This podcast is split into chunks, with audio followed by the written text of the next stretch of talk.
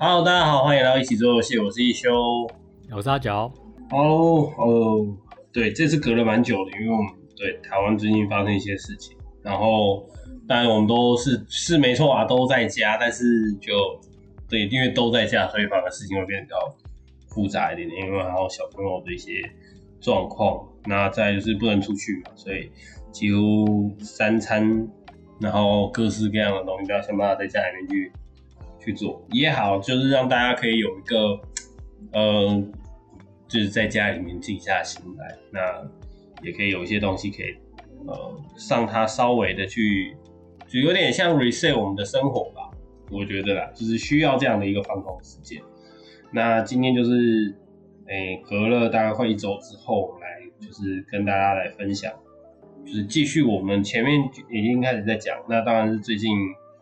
呃，也有订到一些新的书，那之后可能会混杂一些东西一起讲。就是呃，由我们台湾大家出版出版的游戏设计的艺术。那那如果真的有兴趣做游戏的人，就是就我是觉得独立游戏的工作室这些伙伴里面，可能负责企划的朋友，或者是你对游戏企划，你可能是喜欢玩游戏的人，你想要了解游戏是怎么回事，那一个游戏是不是一个怎么样的概念，怎么去发想的？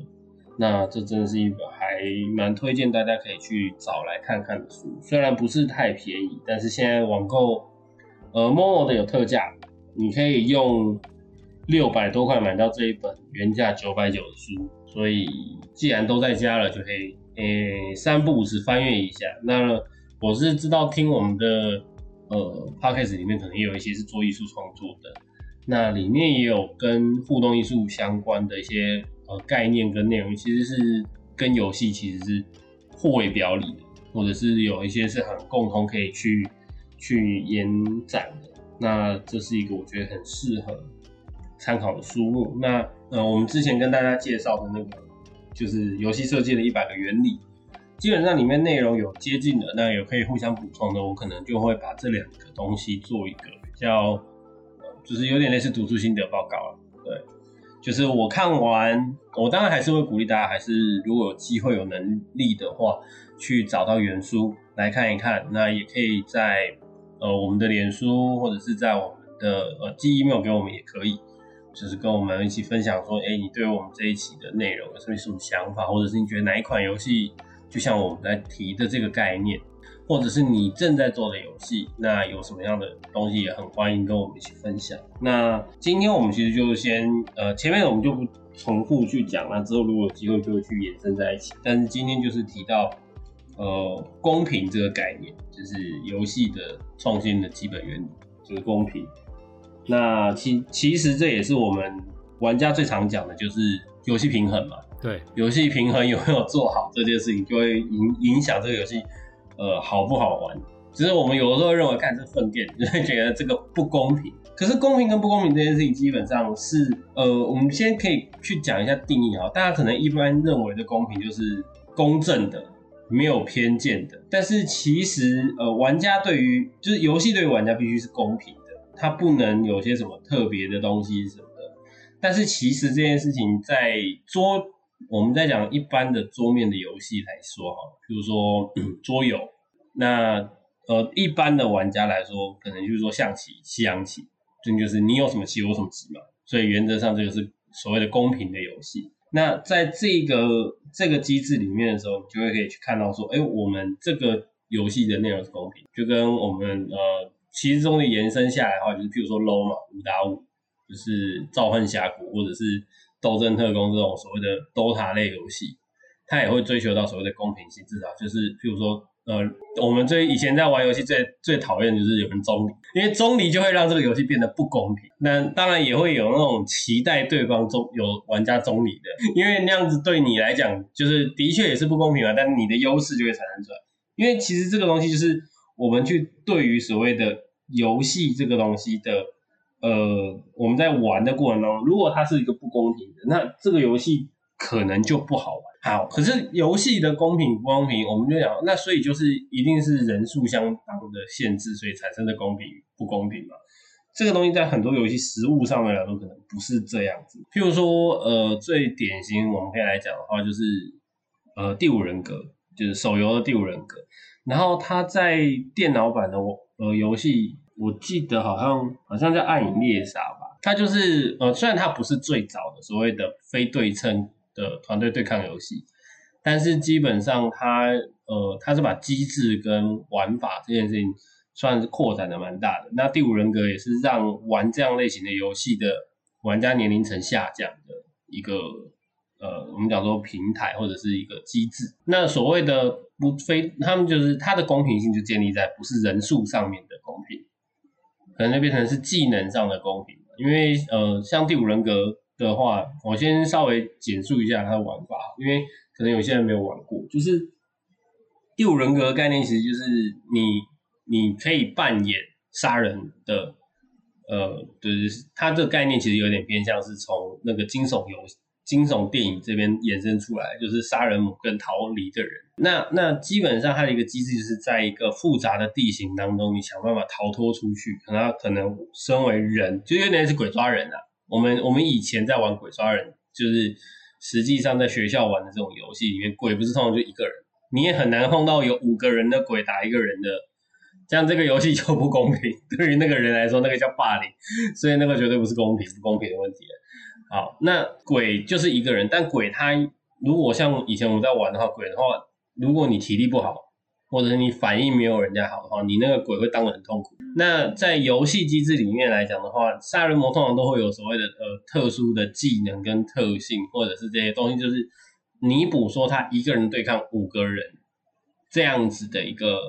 呃机制，再来是它不是以战斗为逻辑的，就是人的获胜目标叫逃离，那鬼的目标就是要把所有人都就是可能绑在椅子上，然后发射出去。在电脑版就比较残忍一点，就是把人直接就是像像狩猎品直接挂着展示。你在你这个角色血扣完之前，如果你的同伴可以把你救下来，那你就可以活下来。就是我们讲的红绿灯嘛，就是最早期，嗯，其实其实这个东西衍生，其实我们就来可以来讲，嗯。对于鬼抓人这件事情的游戏来说，就是我们后面衍生出来的各种玩法，比如说红绿灯。然后我小时候还有碰过什么闪电 BB 哦。对。那现在的小学生好像还会有别的玩法，可是基本上它的变体没有变，就是它也是在追求所谓的公平性跟它的刺激感。比如说，呃，我们讲红绿灯，你喊红，那你原则上你本人就不能动，但鬼不能抓你，这个是规则。为什么大家会觉得这个游戏这个样子可以接受？是因为你可能跑不赢鬼，但你有机会你停下来，但鬼也可以选择就是守在你旁边等人来救你。对，这个这样子的一来一回就产生了，就是虽然非对称，但是双方都认为这东西就公平。所以公平这件事情，在我们刚刚一开始讲说不偏不倚的，然后公正无私的，那其实。不一定，而所谓的公平这件事情，反而是玩家心里面认为这个机制对他来讲也有利，他也愿意牺牲一部分，那来获取这个乐趣。当这一个平衡被破坏的时候，就变成这个游戏不公平。那当然，现在玩家可能会变成比较，嗯，小朋友当然会讲啊，这不公平啊，就就就是觉得就是有点有点想耍赖的时候，有时候会喊说这样不公平。可是。呃，现在我们的玩家在玩的时候，通常有时候回馈的会变成是这个游戏平衡做坏。譬如说，呃，low low 有的时候就会有这样的问题吧。比如说，每次新角出来就是他来宰制全场，他的技能就很 OP 啊，所有的人都好不赢他，然后他 CD 又快，或者是他控场太强，过于强势，就是这种东西其实就是，呃，但是大家有时候一开始会讲说这个就这角色做坏啊。对不对？然后大家都去用这个角色。我其实印象最深的是，我曾经经历过那个黑切吧，大黑切时代，就是这个道具做坏了，所有人都要出黑切，你不出你死定了。就是打的又痛又弹又吸血，我靠那，所以你不出，几乎没有任何一个道具本身可以抗它，只有自己可以抗自己。所以如果你你的角色你不出黑切，连辅助都要出黑切啊，不然根本不能玩。那那这个这个道具本身就有问题，所以所以这个就是公平性这件事情。那如果一个游戏里面，如果我们牵扯到说，比如说呃，它有对抗机制，比如说上次讲的呃疯狂酷酷，呃有些游戏它会刻意的去营造这种所谓的不公平，其实用的巧妙，所谓的不公平就是氪金嘛，对你用钱去换你的时间。那对于某一些人会会昵称这种氪金战士这些，就是因为他们会觉得他投入的时间没有办法去弥补。可是对于某一些，嗯，当然是，其实我觉得这就是心态嘛，就是学生，或者说一些小学生啊，或者是中学生、大学甚至大学生哦，玩游戏对我们来讲，我们不太有这么多可以自己支配的金钱，所以玩游戏这件事情变成是。呃，我们就是花时间。那我的成就感可能是我在里面投注了我自己的技巧跟技术，然后跟呃时间之后慢慢练成的角色，打造出来的角色。可是可能一个上班族他氪个呃两三单，他就把你的呃很多成就一口气抵抵过去。对于呃只能衡量时间的玩家来说，那这样就会觉得不公平了。因为你花了更短的时间，但是你获得的效果跟我一样。可是对于游戏方来讲的话，基本上你们投注的时间跟金钱是等等值的。这个其实，在开发游戏的人也要思考一下，就是因为我们自己开发独立游戏，不可能代表说，呃，不完全不考虑盈利这件事情。那我们怎么让所谓的付出时间跟金钱这件事情，对于玩家而言产生公平，然后让你那些投注精神时间的玩家不会觉得。呃，就是花钱氪金的人太过于 O P 了，或者是什么样的东西是呃，譬如说我们讲最简单，就是有一些变成氪金专属套装，可是有一些你不氪金的人，就是也想要的时候，那你能不能给他说啊，你同样你投注更多的时间在这个游戏里面，你可以获得同样的东西？如果就是不行，有的时候就会让人觉得这个游戏很不公平嘛。然后还有在就是中国大陆也也有某一些我们讲说。不能讲中国大陆游戏不好，而是譬如说，呃，中国有某一些手游，他们会有 VIP 制，那个 VIP 制有的时候还在里头再分三六九等，就是你氪多少，那譬如说你每个月的，呃，月连月卡都分等级嘛，三百块的月卡，六百块的月卡，一千二的月卡，那个等级又完全不一样。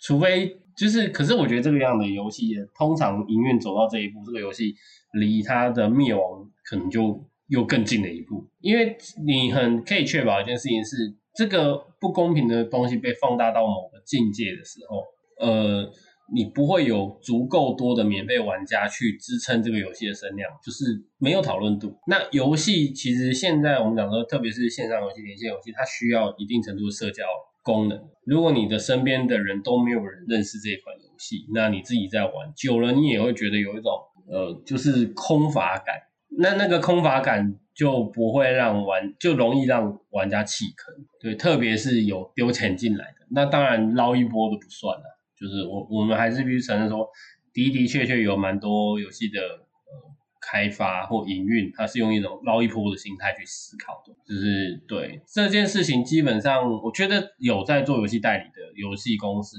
或者是希望应该营运都会碰到这样的问题，就是容易被玩家去说啊，你们就是只是想。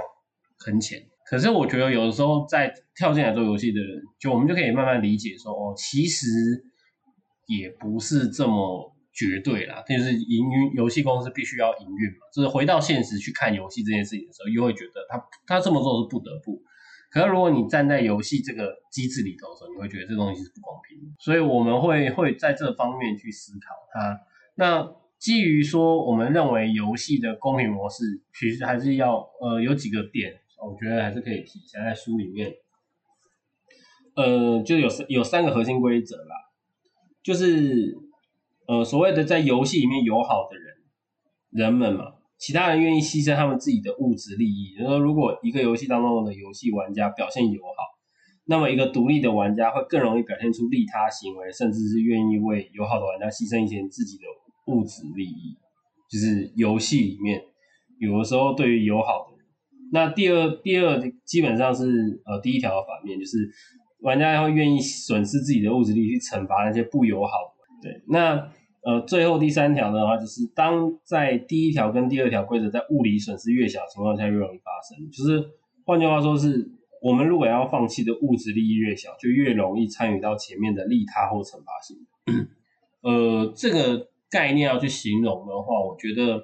比较偏向是。呃，最早最早，其实我觉得在 DOTA 游戏在设计的时候，其实没有那么明确的辅助 AD AP 打野的位置的站位，就是最早其实没有。但是后续因为在玩的过程当中，可能因为胜率，因为特殊的配置什么那些，所以产生出 EU 流嘛，就是上路上路打野，中路下路两个射手。那当然这几年有些打法，甚至是因为基于这个机制角色的设计什么的，哎，他们会试图去颠覆这些规则。那讲到最早期来讲的话，其实呃 S two 的，我我因为我是 S two 就开始玩 low。可是 S two 最最有趣的点就是在于说，S two 的辅助原则上，你除了鞋子，你大概剩下来的钱，通通都得拿去买水买盐。对，因为基本上你你首先你防装没有意义啦，那那就是你需要视野，那你就必须牺牲你的角色成长去提供整个团队的视野。然后重要还有一件事情，你不能死，所以所以通常打辅助的那个难度极高。可是那，但是还蛮好玩的，就是在玩单排的时候，你最容易碰到那种小白，你就会跟就大家都不想玩辅助，因为辅助最没成就感。对，那那这件事情我们刚才讲到所谓的公平的核心这件事情来讲的话，就会变成什么？就是有一些呃很你你当辅助的时候，你不得不排好辅助的时候，如果其他人对你的呃是友善的，譬如说不会嘴你什么的，你可能会更愿意牺牲你自己的成长。更愿意努力的去平衡这个游戏，就是让团队获胜。可是当你被嘴到一个极致的时候，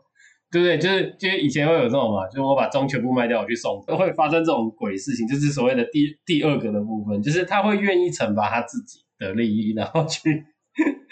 去惩罚对他不友好的玩家。那在游戏里面，为什么后面我们常常讲说有些人是就是会比较恶质的操作，就是故意要你回嘴他，然后最后他去告。就是，但之后大家就越来越不愿意。其实往好处想是，他做了这些动作之后，反而在呃，大家在言语上都有所克制，因为你会付出的代价可能不只只是一时爽或生气嘴他之后的快感，而是你可能真的要跑法院，会会搞得很麻烦，被警察约谈什么那些的时候，你就会变得说你，诶，你反而会约束你的。呃，行为，甚至是你不会那么轻易的去送头，你可能还是会努力把你的该做好的事情做好，然后看有没有机会扭转。那你可能也会在想说，你要去骂你的辅助的时候，去想一想说，哎，也许他就是就是对方更好啊。对，所以所以这种东西就是我们要讲说，这个东西其实，呃，这个公平规则它适用于多人游戏。对，可是这个游戏基本上就是。你会变成说，其实我们我记得印象蛮深的，就是以前天堂的时候，不是有杀完人会变红人嘛？嗯，有。对对对，它就有这种惩罚机制嘛。就是当你变成红人的时候，第一个是你邪恶值，再来一件事情就是你可能会被呃，记得好像是会被惩，就大家都也可以杀你，然后重点是不会有惩罚值。对，就是当你变红人的时候，是杀你是不会有惩罚值，是不会变红这样。那有一些就会有遏制操作的东西产生出来，但是因为后面的惩罚实在太重，大家不会特意要去做这件事。因为之前为什么要做这发明这件事情，是因为玩家杀玩家之后喷的装可以抢，对，那这个东西就是不公平的地方嘛。所以他为了公平机制，所以他必须说你去做了这件事情之后会产生的，呃，这个就是你的惩罚跟物质的损失可能会更大。那相应来讲，你可能更不敢去做这件事情。这那当然，这个东西就是会在一些嗯，我们讲说大型多人游戏 M R P G 里面会比较常去讨论的东西，对，就是关于公平这件事情。这个部分应该是呃，阿哲应该也可以分享看看，说之前我记得魔力宝贝的话，基本上它也是蛮强调公平机制的。它平衡机制很很重啊，因为其实各角色的专属技能特性都不太一样。还是会有几个比较 OP 的角色啦。那但是但是我觉得他职业太多的关系，所以其实每个玩家可以选择的职业，你想要去玩什么，它不会影响到你的游玩的乐趣啦，那倒还好。对啊，所以就是，但是因为这样的游戏，它的建立的机制也会架架构在说，这样子的平衡，它必须要在够多的人。对啊，要够多人，够多的人变少的情况下，那相对某些特定的强势的职业就一样往上升啊。对，我觉得这是必然的啦。对，这就是呃，也是要回到说，今天呃，我们今天做如果是单机游戏，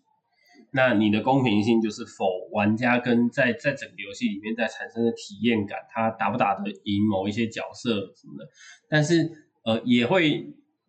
嗯，就是这种东西就是不一定是包含到所谓的黑魂类游戏嘛。嗯，黑魂类游戏就是对玩家极度不友善的游戏。对，但是其实它的不友善，呃，也是，呃，就是好玩的点在这里。就是其实我觉得呃制作游戏或者玩游戏跟艺术很像的点在于，它的规则有的时候不一定是拿来去符合用的，嗯，而是你怎么去掌控规则，甚至你可以反规则做，对，它也会产生出其他的乐趣或体验。嗯，所以今天我们在讲公平这件事情，那也的确有所谓的不公平的游戏吧。譬如说，我们之前在网络上常常看到有一些呃实况，游戏实况，他们就是刻意做很难的游戏，去让这些实况体验，让他们崩溃。那但是但是实际上，你说那个游戏到底能不能玩？其实原则上，游戏制作者还是会做一个让他能过的过程，只是那个能过的条件变得很严苛。对于某一些可能反应不够快，或者是没有办法平心静气的玩家来说，这是一个极度不公平的游戏。对，但是其实就这也是，但是对于其他人来讲，可能就会产生出乐趣来。比如说制作游戏的人，或者是看崩溃的人。对，那他当然还是会加一点小 trick，就是譬如说你的翻滚几乎是无敌，因为因为他必须还是在在其他游戏里面翻滚不会受伤害这件事情就不公平，嗯可是，在黑魂这个游戏里面，你翻滚还会受伤害。那就很不公平，会会超级不公平，因为你几乎你几乎就是一个脆皮嘛，你你几乎对于这一些怪这些东西，你没有你没有一个安全的机制，或者是相对的，就是也不能讲相对安全，因为你翻滚还是有几率失败，就是它是一个操作难度严苛的动作游戏。这样子的游戏的机制跟乐趣，它是在于一个我们讲说游戏，呃，前面提到玩家类型，它就是一个对于自我的呃实现，我的能力，我的我的那个挑战，我的技术的前进，所以我的乐趣建立在这个地方。那有一些人的乐趣是哦，我希望跟大家可以和平的玩游戏。那和喜欢和平玩游戏的人玩黑魂，你会觉得你自己是走错棚，真的是这个世界上游戏。对这个这个世界上的游戏怎么都这么不友善这样？就是也不是，就是这个游戏特别不友善而已，就是，但是但是应该是说，它是开创了一个新的沟通的方式。它其实，在时代意义上来说，它是在呃企业里面去完成一个类似独立游戏精神的游戏制作方式。嗯，对，他舍弃了呃我们讲说的呃正常的游戏要有的故事，他把故事散在各个线索，跟呃没有头尾的一个对话。对，所以让玩家去拼凑这个故事嗯，内容，或者是要给你一个很模糊的神话，所以你必须整整体在探索过程中去去满足这个故事的剧情跟线索，嗯，那甚至从很多你捡到的物件的说明跟叙述里面去补足。对，那这个概念其实包含之之前的尼尔，尼尔自动人形，那跟呃最近新出来的是再制版，再制版我忘了是尼尔什么了，嗯，最新的是自动人形，然后再前一个是救妹妹的版本，因为基本上那一版的尼尔它蛮特别的点在于说，它在美版是父亲救女儿的故事。但日版在那只有在日本发行哦，就是日版的话是哥哥救妹妹。对，那整体的架构上来讲，它也是把故事跟呃设定这个在叙事上面，它把它做的很隐晦。那还有一些呃，他们自这这个游戏的宇自己讲的宇宙内容的去延伸。对，那这个玩法。它基本上是有各式各样的，它是把各种游戏的玩法之间整合在一款游戏里面。可是这个东西跟今天讲的呃公平这件事情可能就不那么正确相关，就是没有那么正相关，因为它毕竟还是单机游戏。嗯，我们现在是讲回说所谓的呃多人游戏或者讲说线上游戏或手游的话，我们去寻求所谓的公平性机制这件事情上来说，你要怎么样去，就是你如果会更希望说获得。呃，平衡的这件事情来讲，我们就是要懂得说，公平这个东西是一个，呃，有的时候所谓的公平，我们讲说，这样听起来好像就是公平的机制，是不是就只有一对一嘛？嗯，就是，可是其实回头来讲，还有所谓的那个动物棋，动物棋不是就是大象吃老虎，老虎吃狗，然后狗吃猫，猫吃老鼠，但是老鼠可以吃大象，这个叫做这个就这个也是公平的一个机制，环送机制，就是它是一个呃虽然不是正正解，嗯不是直接两元对立的，但是它是一种环重型的平衡。这样最粗显的例子就是剪刀手布，对不对？就是剪剪刀赢布，布赢石头，石头赢剪刀，这个东西就产生出所谓的呃这就有公平。就是任何一个元素都可以被另一个元素打败，所以没有谁是无敌的。对，没有无敌的这件事情的话，就会就可以有一个平衡。所以我们也要理解说，今天在玩这个游戏里面所谓的公平的机制跟情境，有没有办法去被营造出来？那这个东西其实就会变成是游戏里面需要的内容。其实讲个很实际来讲，就是为什么篮球开球要用跳球，因为觉得这样比较对对对，因为不管你矮或高嘛，因为都是裁判我抛嘛。当然，你如果队伍里面有个两百公分的在二楼跟人家抢球，那就是不公平，没错啊，是啊。但你也可以想办法找一个跳得这么高的人来抢。对，就是这这这个东西在身体，其实因为也有一些不公平的部分，所以才会显得出某一些机制它必须要展现它的公平性。对，我觉得这就是。呃，在设定游戏规则跟制作过程当中要注意的。对，好，那就今天可以主要就是分享这个，呃，在书里面就是我们在讲游戏设计的时候要注意的一个原理。那有任何的，呃，欢迎大家还是可以继续跟我们分享。那我们最近也有一些呃贴图或者是实际上一些内容在调整。嗯，那游戏的部分也有在。呃，就是步伐稍微有点缓下来，因为大家都碰到了一些小的情形。那我们可能会回头做一些调整，或者是一些新的东西，会在呃我们自己内部大家讨论完的时候，会有一些东西成，就是继续跟大家分享。嗯，对，那这就是我们就是这一期的内容。好，那我们是一起做游戏，我是一休，我是阿角，那我们就下周再见喽，拜拜，拜拜。